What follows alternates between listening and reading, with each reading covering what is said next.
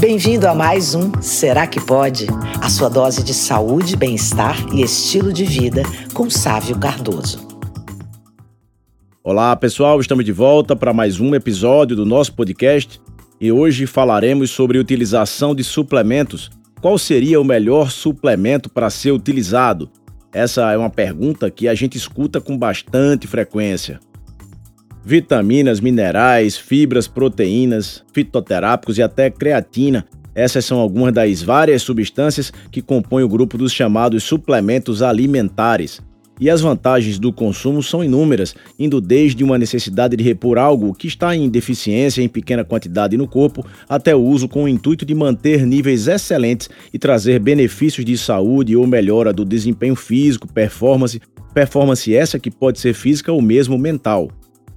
Tem gente que não deixa de sair da academia balançando a sua dose de proteína. Tem mulher que não fica tranquila se não estiver consumindo colágeno para pele, para unha e cabelos. Ou seja, todo mundo de alguma forma tenta sempre encontrar um caminho mais curto para corrigir as suas deficiências ou mesmo otimizar os seus resultados. Existem suplementos que são realmente importantes para a nossa saúde? Claro que sim. Hoje existe, por exemplo, uma enormidade de pessoas com taxas insuficientes de vitamina D, que sabidamente tem nome de vitamina, mas se trata mesmo de um hormônio. Tem muita gente que termina recorrendo ao uso das proteínas como o whey para dar conta da sua necessidade proteica diária. Tem gente ainda se beneficiando com o uso da creatina, que não tem na hipertrofia sua única indicação.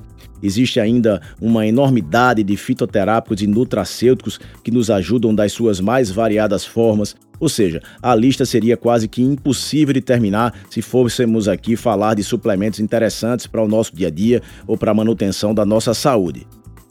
Agora, é preciso sempre ter muita calma na hora de escolher essa suplementação. Primeiro que o suplemento que funciona bem ou é necessário para uma pessoa, ele não necessariamente é o que uma outra pessoa está precisando nesse momento, daí tamanha importância da individualização. Não vai ter mais resultado quem tomar mais suplemento, vai ter aquele que suplementar de forma mais assertiva. E quando se fala de individualização, não se fala somente de uma dose individual, por exemplo, quantos gramas tomar disso ou daquilo, mas até do tipo de suplemento mesmo a ser utilizado. Como eu falei, não faltam suplementos com esse intuito de melhoria da nossa saúde e no mercado a gente vai sempre encontrar muita coisa legal mas se não houver uma orientação, uma programação sobre o que usar e até mesmo por que usar esse suplemento, além deles serem bastante custosos, a pessoa vai terminar se alimentando praticamente de suplementação. E tem mais: se somente o suplemento resolvesse, quem tivesse uma condição financeira melhor poderia comprar mais e, obviamente, seria mais saudável e teria um corpo mais em dia. O ser humano quer sempre um atalho para atingir os seus objetivos. Não que isso não possa existir, não que não se deva pensar qual o melhor caminho a se seguir, mas isso não significa tentar arranjar algo que tente substituir os seus esforços. Isso é bem mais comum quando se trata de suplementação para algum tipo de resultado estético, para emagrecimento, para o ganho de massa magra ou até para a melhoria da qualidade do treino. As pessoas, por exemplo, chegam a gastar o quanto for para tomar um pré-treino que dê um pouco mais de energia e tentar render mais na sessão de exercício, mas não chegam a se preocupar com a qualidade do sono que tiveram na noite anterior. Querem usar a proteína mais cara, que é lançamento, que tenha maior biodisponibilidade, mas não estão atentas se estão ou não comendo a quantidade correta de proteínas que está no cardápio e que foi montado pelo profissional. Sem falar na quantidade de suplemento que chega a ser vendido na internet sem nenhum tipo de certificação ou comprovação de resultado.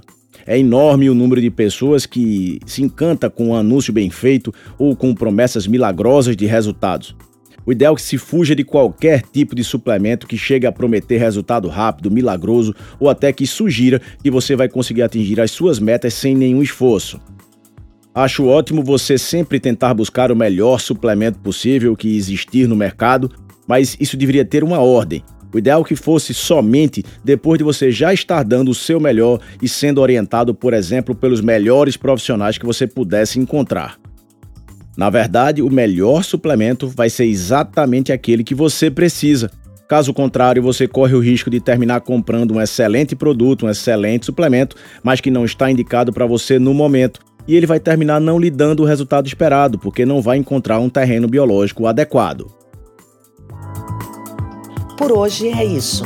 Aproveite para compartilhar o conteúdo do episódio de hoje e não deixe de acompanhar outras dicas no perfil Dr. Sávio Cardoso no Instagram.